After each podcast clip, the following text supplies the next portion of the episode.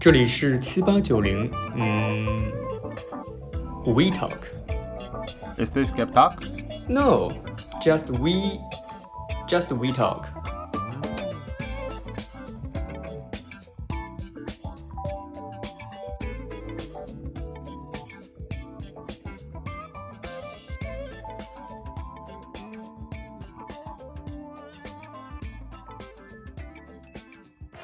今天我们要聊的话题是回家啊、最近有一位著名的女士孟晚舟女士，她回家了。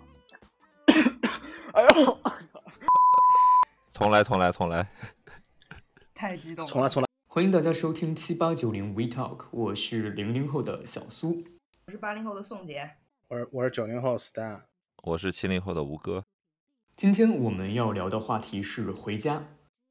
最近有一位在国内可以说是人尽皆知的女士孟晚舟女士回家了。其实我们四个作为局外人，对这件事情的处理方式和内部讯息知道的可能还不如正在收听节目的你们。所以有关事件本身，我们的分享会显得不那么客观。毕竟我们四人的身份不同，年龄不同，自然关注的点也不同。我们会就该事件引起热议的现象做出不同视角下的分享。我和宋现在在国内，孟晚舟回国这件事可以说是人尽皆知了。小到朋友圈、微博，大到央视，大家好像都对这件事情抱有十分高度的关注。老实说，我自己也是通过 Stan 他们在微信群聊中才得知此事的。不妨大家可以先谈一下，从自己的视角都看到了些什么。那我从我的视角去谈一下，我看到了什么？我看到的是一千多一千，具体多少天以前，孟是被那个拘禁了。孟碰到了一个问题，他是在加拿大在进行转机的时候被拘禁了。他拘禁的原因，从法理上来讲很简单，加拿大和美国是有引渡协议的，美国指控孟作为一个个体或者作为一个代表一个公司的一个高级总裁，他违反了美国的违反了美国的法律。他违反了美国法律，他讲得很清楚，他违反了美国的那个 banking fraud，对吧？嗯他指控孟作为个对他向香港的一个公香港的一个国际银行，当然在国际银行在美国是有管辖权的，他指控孟向那个银行进行了欺诈，他欺诈的说的很简单，他向他们不实的表述了他们公司的嗯性质。他向他表述，我们他在伊朗的一个公司是他们的合作公司，而事实上是他们的子公司。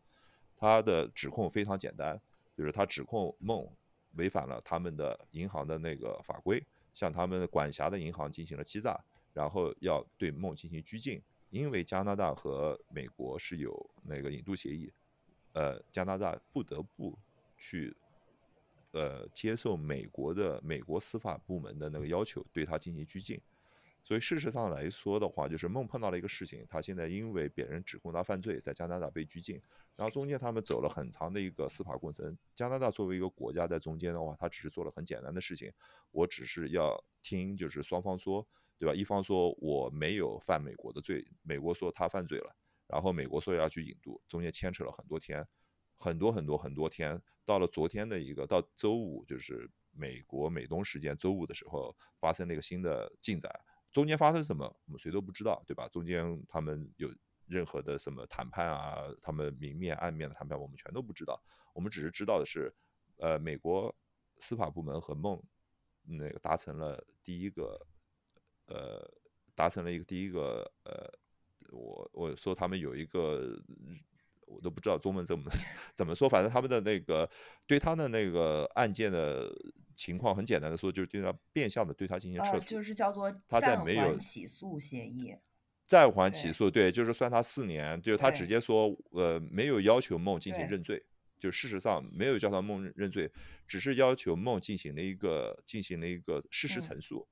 孟的确是进行了一个事实陈述，是说我就是说误导了，就是嗯银行，然后巴拉巴拉巴拉。但是梦没有认罪，他进行了事实陈述，他对一些美国对他进行的一些指控进行了认可，但他并没有认罪。美国给他提供了一个给他提供了一个 deal，那个 deal 就是很简单，就是说我们走过这个走过这个那个事实陈述之后，我们对你说的就是我对你进行暂缓起诉，嗯因为你前面是一八年，我们一直持续到四年，一直持续到二二年的十二月份，而且同时说到二二年十二月份的时候，四年的时间一到，我们就把这个 case drop 掉了，也就直接的说，我们就就等于说把这个案件就撤回了。然后这个他们达成了一个共识之后，然后加方很快就在同一天就也把这个就是引渡案给 drop 了，因为他没有这个基础了嘛。美国已经对他进行就是延延迟，事实事实上的延迟和将来事实上的那个 job，甲方就没有这个需求，然后就把梦给释放了。所以从整个这个我看到的这个这件事情发生过程，就是呃一个简一个其实比较简单的一个就是司司法事件，中间牵扯到很多的利益。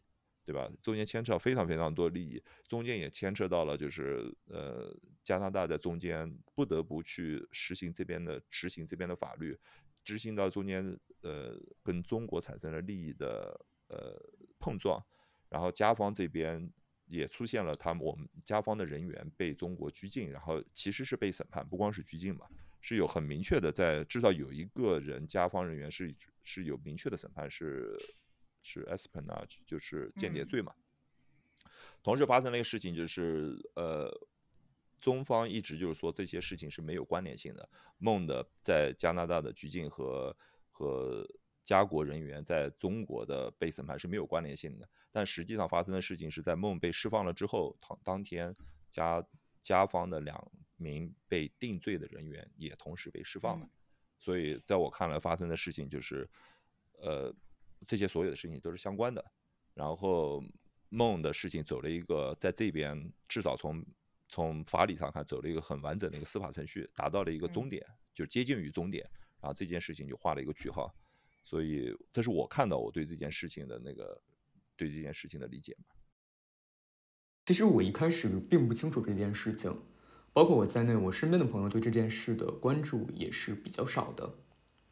我了解这件事情最早可以追溯到一八年，就是当时我看《人民日报》社论有一篇提到一位女士在加拿大被限制了人身自由。我出于好奇，我就去查嘛，查到了她本人是华为董事长任正非的大女儿。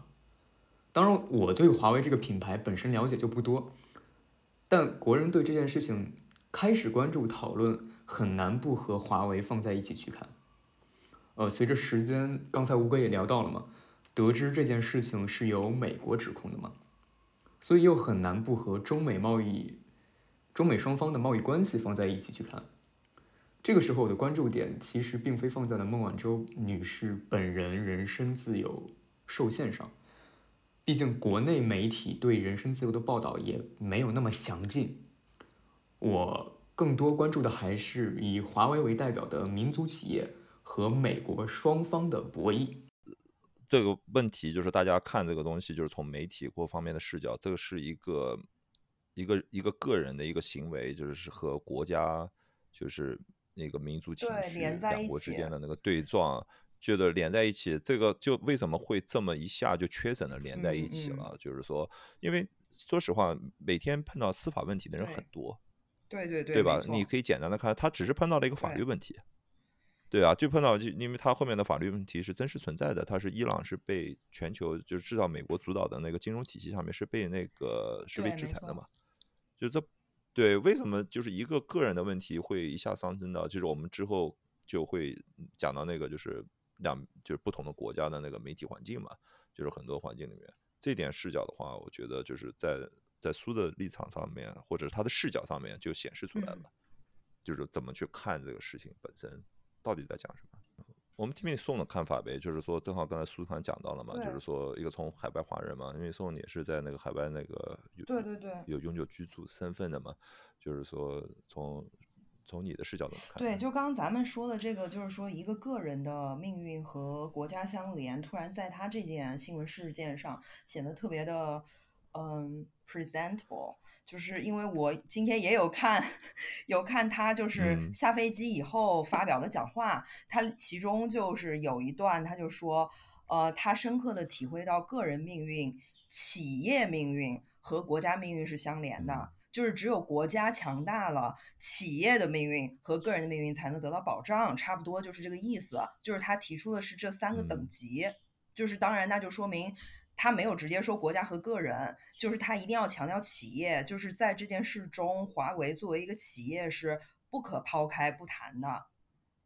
嗯，然后因为我就是这整个这个事件，我基本上看的是华语媒体，就不管是中国大陆还是港台，就是以粤语报道的媒体，我基本上看的是华语媒体的报道。那当然，这些媒体也各有各的呃出发点和各有各侧重点啦，但是。呃，就是我想说的，就是说，在欧洲其实对这件事的报道比较少，至少在德国，我没有怎么看到官方媒体对这个东西非常关注，因为就是欧洲现在就是也是夹在中美之间嘛，然后他可能对于这种也比较谨慎的想去表达自己的态度。然后其实，呃，中国呃，中国和欧洲啊，像德国这些欧洲的比较科技比较发达的国家呢，它我它现在主要的矛盾就是在这个对于核心技术的垄断掌握啊这上面，就是这个科技技术的竞争。所以其实华为和五 G 技术也一直是欧洲和中国之间的一个，无论说是痛点还是 G 点，还是一个矛盾点、敏感点吧，差不多。所以。我我感觉可能欧洲就这个也是很难很难站在一个立场上去去报道这个新闻，它就比较多的也就只是陈述这个事实，就是说，呃，某年某日谁，就是比如说被就是被释放啊，就可以回国啦之类的，就是报道这些，然后其他的一些背后的或者是导向性的，他们比较少深度的报道，比较少见。最近其实我就是这中间关注这个事件，我关注很少，因为。一直就是在这这就他被关押这三年，就是伴随着中美贸易战，然后还有 Trump 的那些让人很难就是很难理解的言论吧。我我在这上面关投入的精力都非常少，然后但是就是这这一下这又出了新的一个动向以后，我才稍微去关注一点。然后我一开始我一直没明白，说这明明最表面上看是中国加拿大，为什么里面还有美国？后来我才发现，说因为其实他犯的是美国的法，但是他又是在加拿大过境的时候被抓，所以他被关押在加拿大。他在加拿大所受的审判是是否要把他引渡回美国，就是和他本身美国控告他的事情是没有关系的。对，但是加拿大呢，这国家呢，我感觉就是这是美国地缘政治的一件事情。同时，就我我我对，就是如果说我。用比较阴谋论或者是怎么样，就是把它往深想一点，我会觉得说，为什么他是要在加拿大这个地方被逮捕？就是这之间美加是否之前已经有一些协议？就是为什么要进行这样的操作？对我们。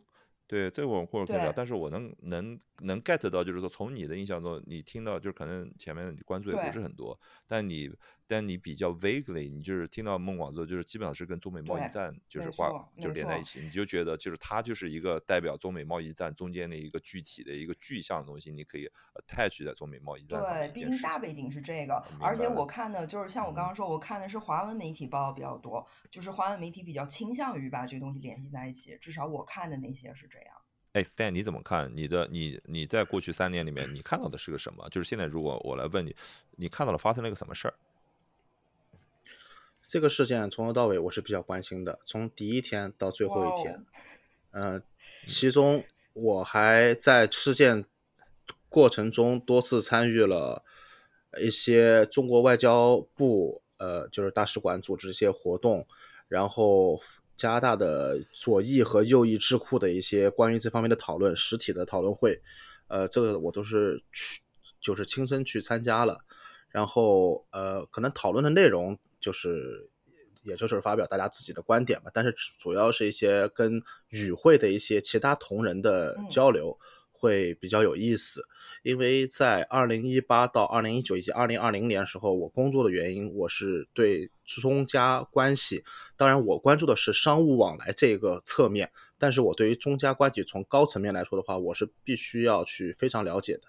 然后这也包括了跟加拿大一些，呃，在呃外交部门里面跟商务有关系的工作的人员进行一些沟通。所以说，呃，这方面的话，我关注的比较多。整个事件我的认识就是，现在我没有去做 fact check，就我就说是我我自己记得的这件事件。呃，是一八年十二月一号，这个孟晚舟转机温哥华，然后加拿大司法部门对他进行了逮捕，理由是，呃，美国司法部要求加拿大去帮，呃，引用了这个，呃，美国和加拿大这个，呃。extradition 的一个条约，让他去逮捕这么一个嫌疑人。原因呢是，呃，孟晚舟，呃，作为华为公司的代表，参与了一场，呃，在香港进行的谈判。那么他的，呃，其中有三个公司参与了这个谈判，呃，一个是呃华为，一个是 Skycom，一个是可能来自伊朗的客户。那么当然还有一些其他的服务商，比如说银行啊、担保公司啊，就是等等的。参与了这场谈判，那么这是一个呃谈了一个生意，就是要卖一批器材给伊朗的这个客户公司，卖的是什么呢？呃，基本上确定呢是一批惠普电脑。那么惠普电脑呢是美国生产的，不不能不一定是在美国生产嘛，但是是属于美国的一个品牌，那么也就是属于是美国产品。美国因为政治原因对伊朗是有这个制裁协议的。所以说，美国产品是不可以卖给伊朗的，美国不可以卖，其他国家也不可以把美国的东西卖给伊朗。那么，呃，这件事情是怎么？为什么会是美国？就是伊朗和香港谈的东西，香港谈的生意，只是把惠普电脑卖给伊朗，怎么美国就会起诉他？因为事件的源头是美，呃，在惠普公司，呃，在汇丰银行，这可以说了。汇丰银行是上庭的，是在汇丰银行在纽约的总部有一位工作人员，他是美国联邦政府和惠普银行的联络官，他向美国联邦政府举报了在汇丰银行内部发生的一笔跟华为相关的可疑资金流动，所以整个的事件是不是由美国司法部提出的这个呃？申诉是由美国呃是由纽约东区法院提出的申诉，那么这件事情到了加拿大以后，那么当场就是被呃逮捕了，然后很快吧，几天之后，一千万加币的保释金，这个都是公布的，这个都是有法庭呃相关的通告的，这是可以说的。然后就是在家呃相当于限制人身自由嘛，那么呃这个小宋刚才也提到了。那么这有有有一个概念需要澄清的是，呃，在家带电子脚铐这件事情不属于 detain，不属于拘留，属于 restriction，属于限制。这属于保释的一部分的标准操作。你保释的时候加嗯保释金的时候，这是标准操作。对。两个 Michael 在中国的那个呢，是在中国的司法系统内拘留，那就是 detain，那个不是 restriction，那就是正式的 detain。而且是没有保释条件的，所以，啊，那么孟晚舟就回到家了。那中间呢？中间我我我没有太 follow 他整个案件，因为首先我不是法律背景出身，整个的案件的审理非常的乱，非常的糟糕，整个的过程非常的长。包括在今年早些时候，五月的时候，其实加拿大法庭已经做了初步裁决，但是没有宣判结果。当时的裁决是什么？满足犯罪条件。考虑引渡，这个是当时加拿大温哥华法院法官给出的，呃，一个判断，但是他没有宣布结果。他说在今年晚些时候会宣布结果。那么，这个事实是什么？是驳回了他律师团的这个辩护，也就是说，他提供了很多，比如说他跟汇丰银行之间交流的信息啊，或者说是一些证据啊，加拿大法院。驳回，认为这些证据站不住，不能够证明你无罪，可能会可能不一定是说一定啊，可能会满足美国的引渡条件，所以在考虑这件事情，但是当时没有宣判。那他没有宣判是的意思是不是就是说我给你一些时间来？不是，是是给法院时间，法院是要讨论的。啊，就是因为这是一个涉及面非常广的案件，可能他需要跟很多法律界人士以及跟美国司法部以及加拿大司法部有更多的沟通，所以他没有当庭宣判。这个也是很正常，因为如果对一个法呃比较复杂的案件的话，这也是常一个操规操作这也是一种嗯操作，对对，没错，就是可能需要考虑更多的方面。那么我们暂缓宣判，那么如果到有了结果的时候，我们再宣你嗯上庭，当堂陈述嗯我们的宣判。对，这也是常规操作。那么呃，在今年五月，在六月份到一直到昨天之前了，其实到昨天之前，整个事件是处于一个非常低谷的低嗯谷。就是看似已经没有希望了，以及他们对孟晚舟律师团，孟晚舟的律师团的呃首席律师是呃 Richard Pack，Richard Pack 是加拿大非常有名的一个律师，他是有 QC 称号的，就是御用大律师、Queen's 嗯 Counsel，这个在加拿大是非常少有的，对，所以说他是数一数二的律师，而且他处理他代理的公司，比如说夏普，当年起诉夏普，当年起诉英国呃印度航空。所以说他是非常有牌面的一个律师，特别是在公司法以及公司犯罪这方面。他当时也不是很乐观，因为他的一些证据都被驳斥了嘛，就是认为站不住脚，所以说也不是很乐观。这样补充一个那个 Stan 说，当时这边加拿大的媒体的那个感觉，看当时的媒体，就是这个案子就基本上已经定下来，就是他们接受引渡这个美国的引渡请求，就是至少媒体上面的对于案子的解释的话，就是会被引渡的。嗯包括一直包括当时，当时法律界的人士都说这件事情非常的悲观，唯一的可能性就是美国撤诉，但是这根本不可能。结果是他们认为根本不可能事情发生。那就是他们他们非常悲观，是基于就是这个证据来分析，是吧？因为整个的庭审都是非常不利的，也就是说，呃，庭审的结果的话，并没有什么很让人欣喜。就是如果是你希望孟晚舟结束这个人人身人身自由被限制这件事情，回到中国的话，如果是你这种立场的话，整个事件是不太利的。呃，是六六月到九月之间，哦就是也没有新的进展，而且法官基本上在宣判之前是不会再给你机会开庭了，因为我已经听完了，我听够了。所以当时说的是不再开庭了，只是他们最后在那个延迟进行那个判嗯决。对，没错，所以说其实是没有庭审阶段了，嗯结束了。所以说这个呃，当时的话是比较悲观，就是不知道这件事情要走向何方。加拿大当时在国内政界的压力是比较大的，这取决于你看什么样的媒体。你是看普通的媒体报道报道国家经济，报道报道加拿大股票，还是说看一些政治媒体？其实加拿大政治媒体是极度关注的。呃，这件事情他们关注的点有两点，一点是加拿大的两个 Michael 怎么解决？加拿大的政治界和外交界在做极大的努力，是不是这些努力到最后都没用？如果他们不能够把这件事情妥善处理的话，其实对加拿大的整个外交界是极大的耻辱。就是说你没能力啊，你解决不了这件事情啊。呃，还有一个就是中加关系，绝大多数人还是希望有一个正常化的嗯关系。这个关系以后要怎么办？第二个是当时其实没有这个提前选举，加拿大提前选举的这个信息，认为还是自由党政府，那么还是一套政府，那么你在这个呃呃治理整个国家，就作为一个呃呃这个多呃不是多数党，这怎么讲叫执政党？嗯，作为执政党，你怎么样去修复？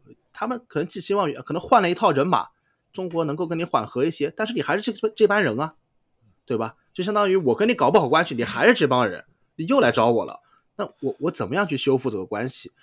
这个的出发点是在于经济的考量，整个加拿大经济在疫情期间不是很好。那么，美国作为加拿大最大的贸易国，中国作为第二大的贸易国，美国疫情也这样，你也知道。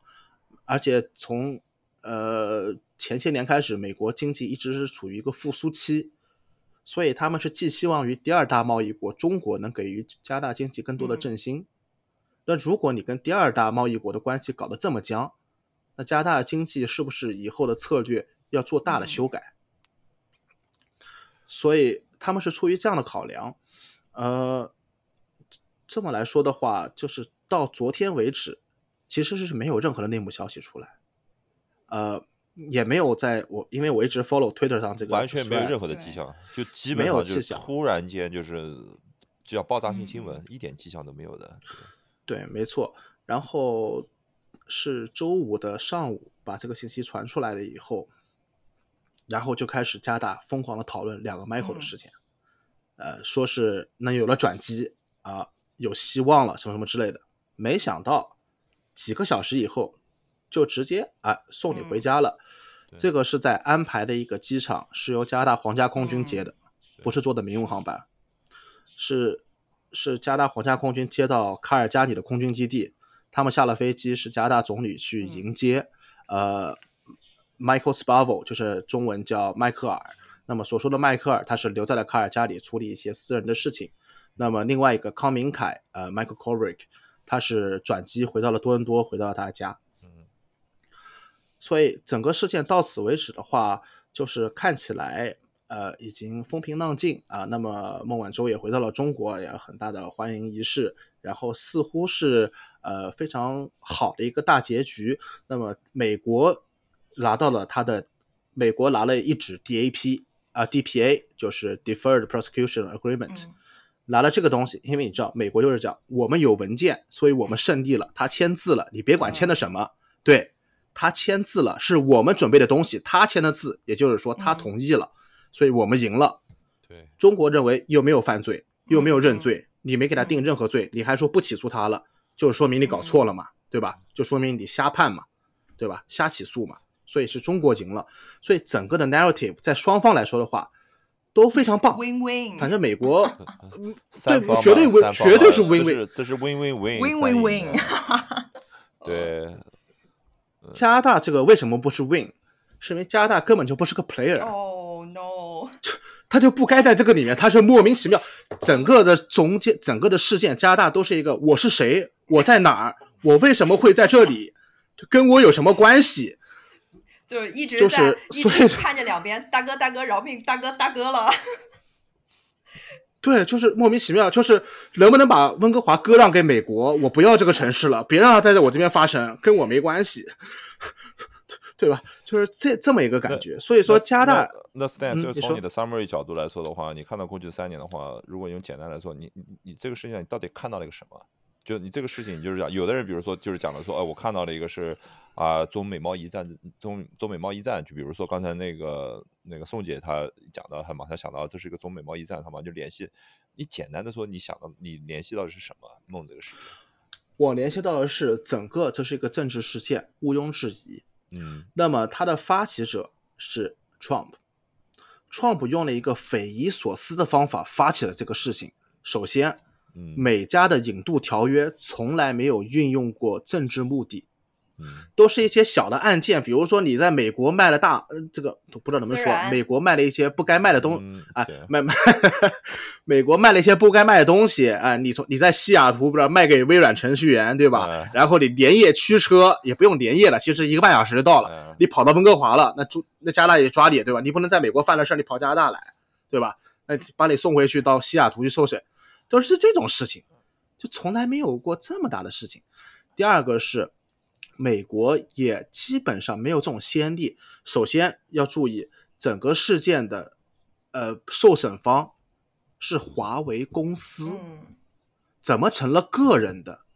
这件事情按照合法的、合理的程序，应该是起诉华为作为一个 corporate，这是一个 United States People Against corporate，那么这个还是有不同的法理说的吧？你别忘了他们新就那个新修改的法律，就是他毕竟是 CFO，那个 C 级的的话，C 级的他我忘了 Seven Seven Oxley 的那个法律修正案之后讲的，对，他是 CFO 在 C 级的，他是有被直接问责的。好吧，就是说不是不是 United States against corporation，它可以 United States against 那个 executive 都可以的，只要是对 C 但是级的是可以的。没错，但是没有先例，没用过法。美国法律有太多的这个呃可能性或者是方式方法，对，存在了很长时间，但是他们从来不用。对，这个是一个比较大的事件，用在孟晚舟身上了，以前没用过，而且是以这么极端的方式，是直接要拘捕你这个人。就是以这么极端的方式，这个东西在美国当时讨论，他们美国国内的很多法律专家也不能理解，就是为什么一定要拘捕这个是个人，而不能走正常的法律程序去起诉公司，把你们的相关人员召上庭。所以说，就是当然，首先，Trump 这招打得很很聪明，就是在他他的聪明啊，并不是说呃 general 的一个聪明，就是首先是合理合法，他有这样的武器，他有这个工具可以用，对。他出人意料的用了这个东西，没有人有话说，对你没有人可以指责他。那么这是他开始的背景很简单，两件事情：中美贸易战，第二个是美国的通讯业的未来。不仅是美国通讯业的未来。从你的角度，你看这个事情的话，你还是马上就联想到这是一个就是中美贸易战，你还是就是联想到一个就是国家。你讲的那个那个通讯业的未来，就是你其实是在在 imply，就是就是国家对企业的竞争的参与，对不对啊？就是这个是你在 imply 里面，就这不是一个企业对企业、企业对市场的行为，是国家在参与的。企业跟全球化的竞争下面的关系，这个是绝对的，这个是绝对的。为什么？这个就是 Trump 的个人特点。对，比如说有很多事情，因为我在这个商业行业，所以可能大家并不知道。比如说美国，呃，这个海军采购微软的云服务这种事情里面，居然在整个的商业案例里面，居然也有 Trump 的名字，这是非常匪夷所思的。就这种事情，美国总统是不可能参与的。这里面居然创普也说话了，就是他做的很多事情，因为他是商人出身，所以说他开启了这么一个先例，或也不一定是先例，可能之前也有做过比较多，但是在近几年呢比较少，或者说在台面上比较少，至少做了也不可能。我相信像什么尼克松或者说肯尼迪这种人做了也不会在什么呃公共媒体上去说，他自己直接就说出来了。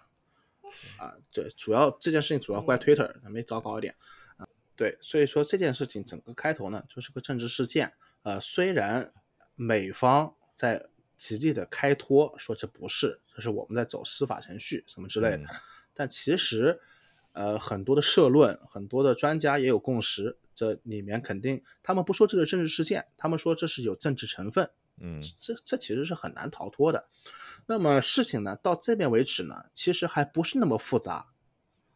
中国的操作把这个事件给极度复杂化了，就是两个 Michael 的这个拘捕。这是为什么复杂化呢？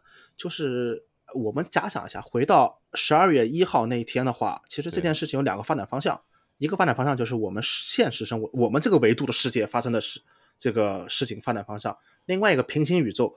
是中国没有这样做，中国只是花钱雇请了加拿大最顶级的律师团，就是跟当年 O.J. 辛普森案一样，对，把全加拿大最贵的律师全部找过来，我们跟你打官司。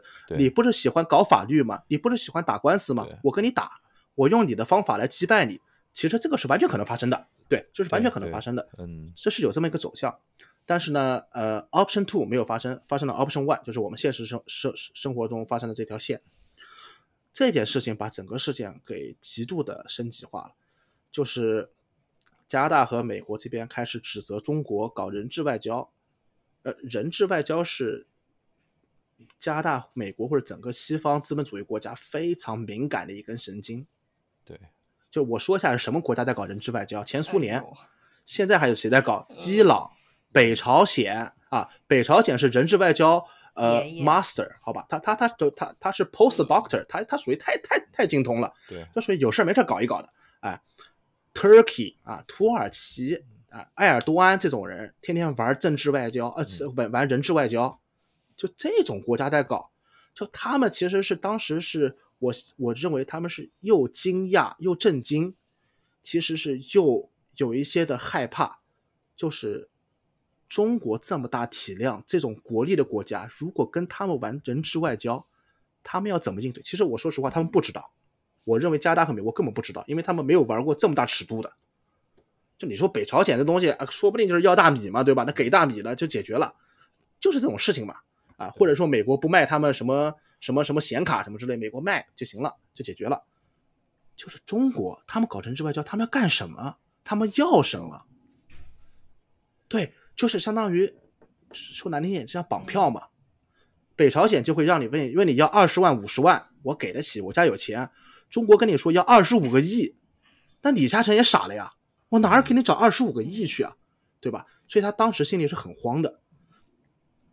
中国这方面的话，一直说呃两个 Michael 不是人质外交，呃，不是报复行为，啊，这个呢，首先呢，中国这方面呢也有呃比较好的一个陈述，就是从法理上说，的确是有这些罪行的呃嫌疑，那么我们进行拘捕。嗯，其中有一个点可能是决定了这个人质外交，或者说两个 Michael 的命运，或者跟这个他们两个的故事线里面占了很大的影响因素，或者说是极其重要的点。但这个点基本上没有多少人看见，我也看不见。是一个当时我说参加一些讨论会什么之类的，呃，是一个国际关系的一个研究员跟我说的。他说这个点非常关键，没有人注意到。就是程序问题。我们现在谈回来了，我认为加拿大不谈美国，就是美国这可能有别有企图。加拿大和中国这两方面一直在吵的是程序正义。对，注意，两个 Michael 在被拘押了很长很长时间，没有提审，这个是加拿大没有办法接受的。第一个没有提审，第二个拒绝加拿大外交人员去探望，没错，这个当时让加拿大直接就炸了。对，就你怎么能玩这个东西？所以说，当时我参加了一个右翼的一个智库的讨论会，整个的观点就在于，我们讲法律，加拿大立国之本是司法，我们所以我们帮美国抓了人，你中国现在搞这个，就是我跟你的理念完全不一样，所以现在我们就是对立国家。这是个比较右翼的一个。对，你想这个事情发生之后的，如果再重新再回到讲那个就是程序正义上面的话，从西方来讲的话，他们很快就会抓住一点嘛。如果中国确实是一直是说我们的立场是不是人质外交，完全是不相关的，对吧？这是两个完全不相关的两个事件，就是两个 Michael 被抓和梦的事情的那个发展。但现在他有个问题是你，尤其是中间其中那个 Michael 是被审判了，他是被审判，这是一件非常非常严肃的事情。好吧，你在一个国家里面被审判，你是一个就是说间谍罪的话，你被审判而且被判刑，忘了多少七年是多少时间呢？然后那那你突然间就把他给十一年，对你你突然间就把他释放了。我们不说这个就是时间的那个就是相关性嘛，你就突然间就把他释放了。你站到一个执法区域的角度来说，你前面刚把他给判罪了，怎么突然间就释放了？你怎么这这个也很难去解释的嘛？就是最后也回到那个程序上面来讲的话，就就就你你你到底是前面是有问题，还是后面有问题，是哪里出了问题？这个呢也可以解释这个事情呢。我跟小宋呃我们讨论过，就是当时我就说嘛，就是要看这个呃被审判的是这个迈克尔，就是 Michael Spavor，他的这个判决书非常有意思，就基本上是 看起来是读不懂的一句话。他的判决书叫。呃，有期徒刑十一年，这个间谍罪呃以及危害国家安全罪成立，呃，驱逐出境。我问你，我问你，以我问大家，以你的理解，这什么意思？什么叫有期徒刑十一年驱驱逐出境？有有期徒刑十一年立即执行，驱驱逐出境立即执行。他没有立即执行，他说是有期，他他他一直没有有立即执行，是有期徒刑十一年，驱逐出境，这两个是并列关系，什么意思？是，所以说我当时跟小宋说嘛，就是随时可以让你滚嘛，都就是，哎，所以说中国这个东西在法理上没有问题啊，我现在执行了驱逐出境了，对啊，我没有在任意解释法律啊，我当时判的就是驱逐出境啊，有这条，有期徒刑十一年，我说什么时候十一年了嘛？那个加方这边讲讲的那个程序问题的话，是指在审判过程前面还有你的拘禁的过程中间，他应该是标准操作是对方国家的那个呃 consular 是可以有权利去探监，至少有权利去，而且还有权利去参与这个公，就是不管你是公共审判还是私下审判，就对方的国家的工作人员是可以派的。他是在讲是这个地方是没有，就是被允许。我觉得这两个处理方法。是并行的，也就是说，在 A 满足 B 条件的时候，A 可以被执行；在 B 满足 A 条件的时候，B 可以被处执行。比如说，我是犯我是我判你的是有期徒刑五十年，你过了两年以后这个癌症去世了，那有期徒刑五十年就站不住了，因为没有五十年了。这个也是这样的，就是说这两个处理呃处理方案都可以被执行。那么我执行的是。这个驱逐出境，因为你驱逐出境了，不满足做有期徒刑十一年的这个条件了，所以说 A 就自动无效了，因为我没办法执行这个 A 了，哦，而并不是说不执行 A，是没有办法执行 A 了。哦，那这个我们还得需要法律界人士解释，我觉得。recap 一下，就是感觉就是宋代表的是这个事情跟他也没什么关系，好像在欧洲也没也没有人讲什么。嗯如果有外媒讲的话，也就是比较那个那基于事实的，就是陈述这个事情，没有什么观点。如果听到那个中方的话，好像就感觉就跟那个中中美贸易摩擦是一嗯个，就是两个这好像是有一个代表性的事件。对吧？你能想到，然后从那个那个小苏来说的话，真不太知道前面发生了什么。然后就是这个事情，然后现在去看一下，然后嗯、呃感觉好像一些细节不太知道，感觉这个事情跟国家、民族啊，国家和国家之间对抗就是比较大，但真的细节其实也并不是很清楚，包括就在中国发生的事情，在在美国发生，在加拿大发生的事情，然后感觉从那个 Stan 的角度来说，就是那这个事情的细节很清楚，然后的话，这个是有公司和公司之间的摩擦，然后有个人违法的嗯。事情。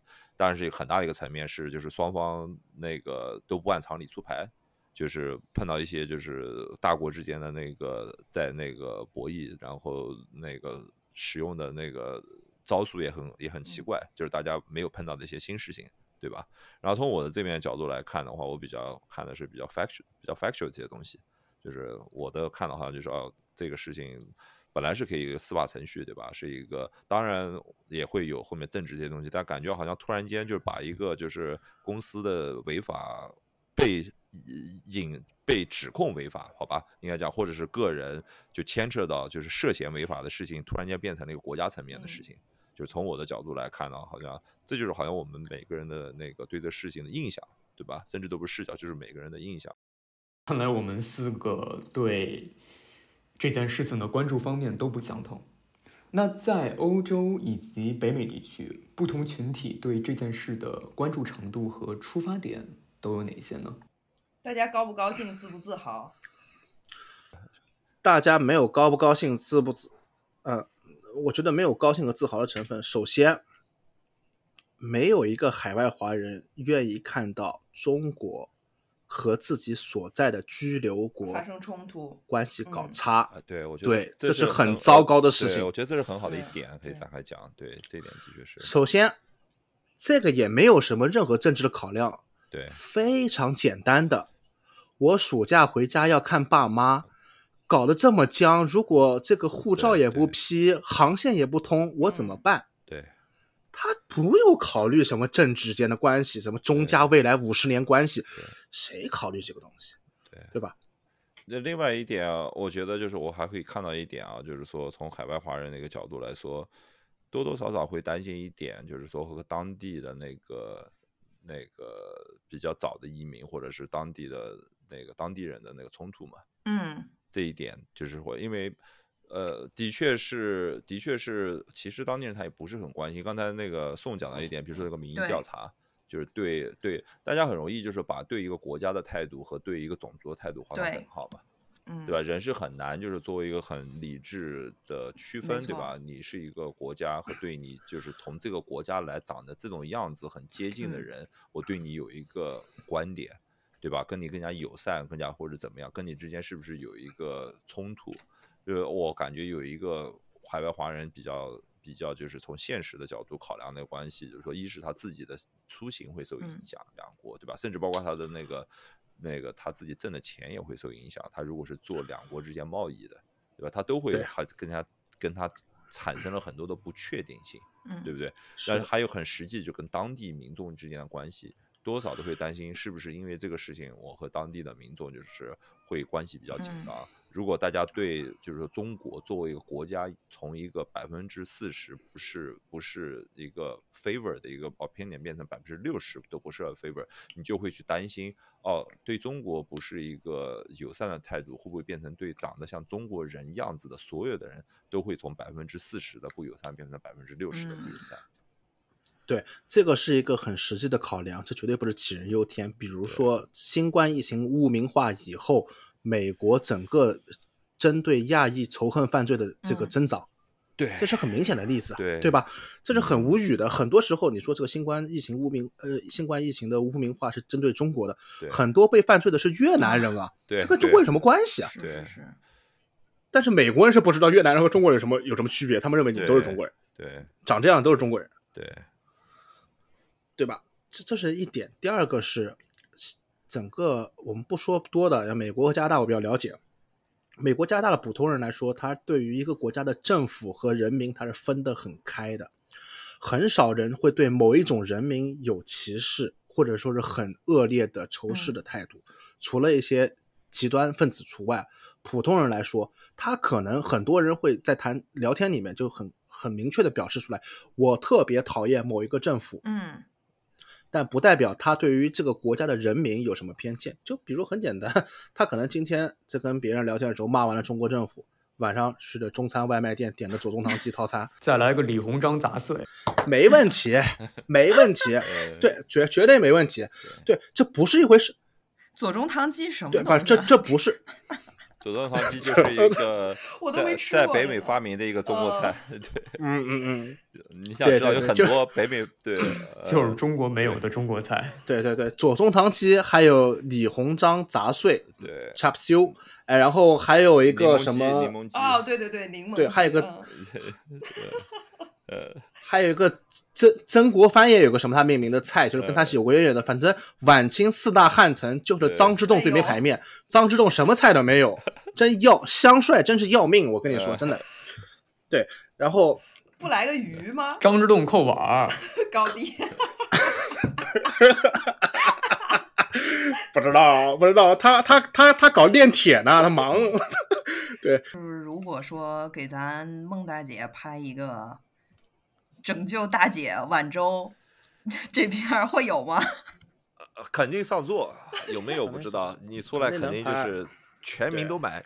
对我都挺想看的，这是。那你们说这部《拯救大姐晚舟》得谁来指导啊？韩韩三平，张艺谋呀韩三平啊，不是韩三平啊，怎么是张艺谋？你们就不懂国内影视张艺谋韩三平，韩三平吗韩三？我还想说黄建新呢，但是黄建不新行不行，对黄建新不行，他得是那种主流献礼片，这个有点就是。呃，商业呀，什么什么机密呀，什么这些东西的，我感觉还是得要稍微动感一点儿的导演哈。这不是一般的片子，这个是什么高度的片子？国内某些高度的片子，你看看瞧，都是谁挂了总导演？嗯，韩三平。韩三平不已经出出品人了吗？他他导过什么呀？不，我他他挂他挂住的啊，建国大业、建军大业，啊一切的献礼电影必须挂韩三平。那都是必须挂韩三平导的呀。我的意思就是说，我就说这路子不适合大姐晚舟。谁来谁来？关键谁来演大姐？巩俐呀、巩俐可以，巩俐额头也蛮高了，可以。可以，嗯。但是巩俐会不会就是形象有点太好了，不不够朴实什么意思啊？人家巩她这巩俐孟女士也好啊，孟女士形象也好啊。孟女士还会说英语的，哎巩俐啊，巩俐会说说英语，巩俐还拍过这个《Miami Vice》，对吧？巩俐可能巩俐现在都会说法语，好吗？啊，说啊法语，对对。对，就刚刚咱们不是说他那个多少多少万多少万的那个呃豪宅的那事儿嘛，就是 你说国外媒体都关注这个多少钱多少钱，阿那亚，阿那亚，不是？那你说这个就是其实国外媒体什么的，就是对于这个孟女士每次穿的什么衣服，这个就是所谓的 Who wears what，也是每每一件都是有说法的，是不是？不不不，国外媒体不，国外媒体不会这么报道，是因为这很正常，就是可能在中国语境下，或者呃，不说中国了，就是首先你刚才说的是源头是香港的一个媒体嘛，那香嗯。港就是媒体比较娱乐，嗯，他们喜欢关注这些东西，而且香港人他对整个商品经济的了解程度极高，就多的不说，你在中国说是什么这个孟女士穿的某条裙子是一八一九秋冬阿玛尼高定，谁知道啊？香港人真知道，香而且你认为香港那些根本不会知道的人，他也知道。对，但是我想说的就是，他穿的他就不是 Armani 高定，他穿的这都是非一线大牌的设计师品牌，就是他对自哦己是有定位的，就是你不能把他搞得太那个，他从来没有拿过爱马仕手袋之类的。我我也不懂，我也不懂。就是他不像说许家印许老板扎的是一个大 H 的皮带，就是他们对于自己不许家印扎的是 Zenia Zenia。那是那是那是在那个 建建宁建宁建宁建宁建宁是玩 H 的。但你别说那个温哥华倒是那个拍片的那个好地方，可以在这个县。再让再让温哥华再给加拿大的经济贡献贡献一把，对对对，呃，而且一定要记住，就是加拿大政府很很有钱，一定要记住，向 BC 省政府、加拿大联邦政府申请这个文化基金，对，一定要申请，对，不少钱呢，对，也也是因为孟晚舟，而且温哥华有就温哥，everybody 对对对，in second chance we believe，对。这是一个任何一个另外一个法律讨论。我还想了几个呢，比如什么管虎啊这些。我跟你我我比你想的更离谱，我想的是中国斯皮尔伯格缝裤子冯小刚啊，斯皮尔胳膊，斯皮尔胳膊，斯皮尔胳膊，不不不太雅，不太雅，不太雅。主要是第三、第四个字，第第二、第三个字不太。你这唐山大地震那路子的多感人啊！那那孟女士就他老婆演，不是？对对 对，范儿绝对可以，范儿绝对可以，在形象上一看就是贤妻良母。不不不，不是唐山大地震那路子的。为什么找冯小刚拍？因为他之前拍过一部电影叫《不见不散》，那个讲的是美国在纽约。怎么不姜文拍的《北京人在纽约 》？我跟你说，把《不见不散》的本子改一改就能拍，正好三年嘛，第一年、第二年、第三年。真当我没看过？主题歌还是难。哎，但是你说，要是这个咱取景都是在温哥华什么那个一千九百万大豪宅里，是不是咱？去不了温哥华拍，现在就都国内什么温哥华，现在没人出国旅游，谁出国旅游？哦，国内国内行，国内取景也行。我意思就是说，要咱走这个路子，室内戏的话，那是不是咱小四郭导也是可以竞争一下？不不不，上海的洋房不行，你得跑到阿那亚。阿那亚。不，最最关键的一点是要用那个那个那个华为的那个全套设备拍。啊，对对对，要在上面打上，嗯。哎，对你甭管手机后面那镜头多贵，主机必须得是华为。而且你看人家苹果整了一个 Apple TV，华为 TV 咱也得跟上吧，咱得进军流媒体吧。拍完直接独家上线，而且还是网大。这疫情下你都不需要跑到电影院去看了。对，开山之作。任正非也不是蠢，他谁做流媒体啊？这这这这产业做的，谁干这个？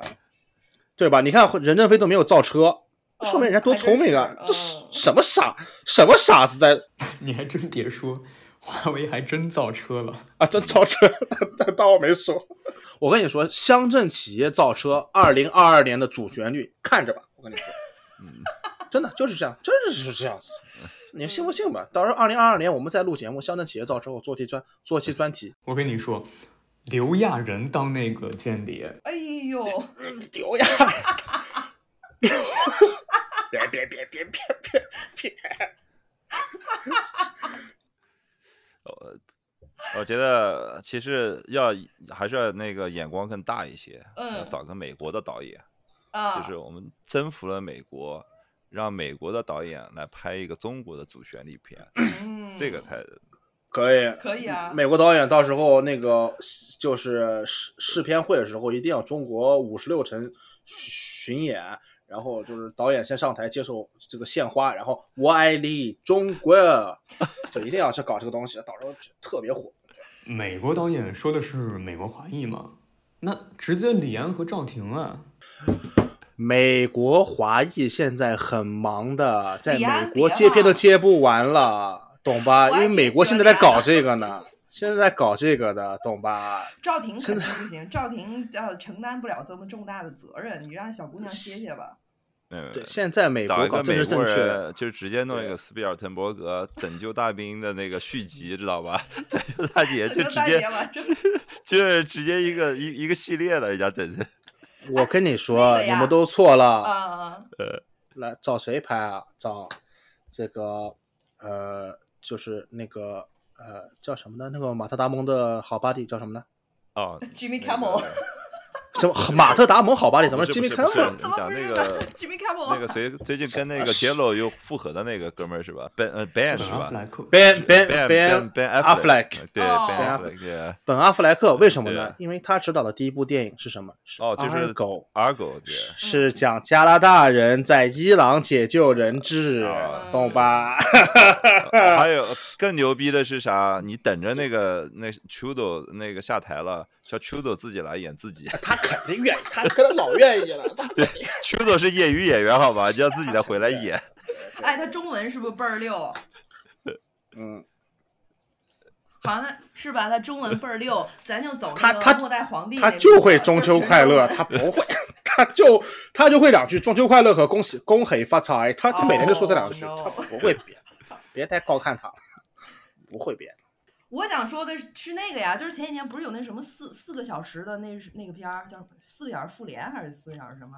谁看四不是四个小时复联？四个小时什么？那是那个导演不是那小逼上还文艺哦国徽吗？正义联啊，盟正义联扎导，盟。对对对对对，扎扎导扎导对吧？扎导哦小逼上还文艺国徽呢，这正扎整就过了。扎扎克施耐德是吧 他也可以，他也蛮悲壮的。啊他出道啊是那个什么斯巴达三百勇士，哎，绝对可以。老悲壮。咱孟女士的事件难道不是非线性叙事吗？提到非线性叙事，昆汀啊，对呀、诺兰，血浆喷一喷。你看三方博弈低俗小说嘛，我说实话，就这个整个事件背后的内情，可以写一本低俗小说，Pop Fiction，应该蛮受欢迎。我我我说一下我自己个人的意愿，我现在哎呀，我们忘了一个重要的，忘了让 Trump 回来演 Trump。创创我靠！赶紧回他回来，他现在老寂寞了，是啊几大新闻台都不给他上，对对给他一个平台，知道吧？给他个平台，对。没人玩了已经啊！哎，那就解决了，豪宅就是 Trump 的豪宅啊，对对吧？Mar-a-Lago 啊，对对吧？佛罗里达海边没问题，高尔夫球场，马尔拉狗，对啊，他没问题，他肯定愿意。对，但是他可能创普也不做手机，也没有利益冲突，对吧？我现在就关注一点，这部电影能不能由七八九零赞助？你，几个钱啊？看你狂的，几个菜喝成这样。我们是有赞助的意愿，我们有了赞助的实力嘛？啊，这这当个什么影子写手就差不多了，对，就是写手团队。嗯，纪录片出不出我不知道，但明年主旋律国庆档一定就是这个了。你从准备周期来看，前段时间有个准备周期特别短的那个叫什么来着？王家卫吧？你说的是？我感觉你说的是王家卫。也不是八百，我我我好像知道你说那个。哦哦哦，对对对对对对，我知道我知道。什么金桥？金刚川，金刚川，金刚川，金刚川。金刚川，嗯对你从时间上来看，明年国庆没有问题。对，不是今年国庆档都能上，你找王晶来就行了。王晶三天拍部电影没问题，他三天从零开始拍一部电影。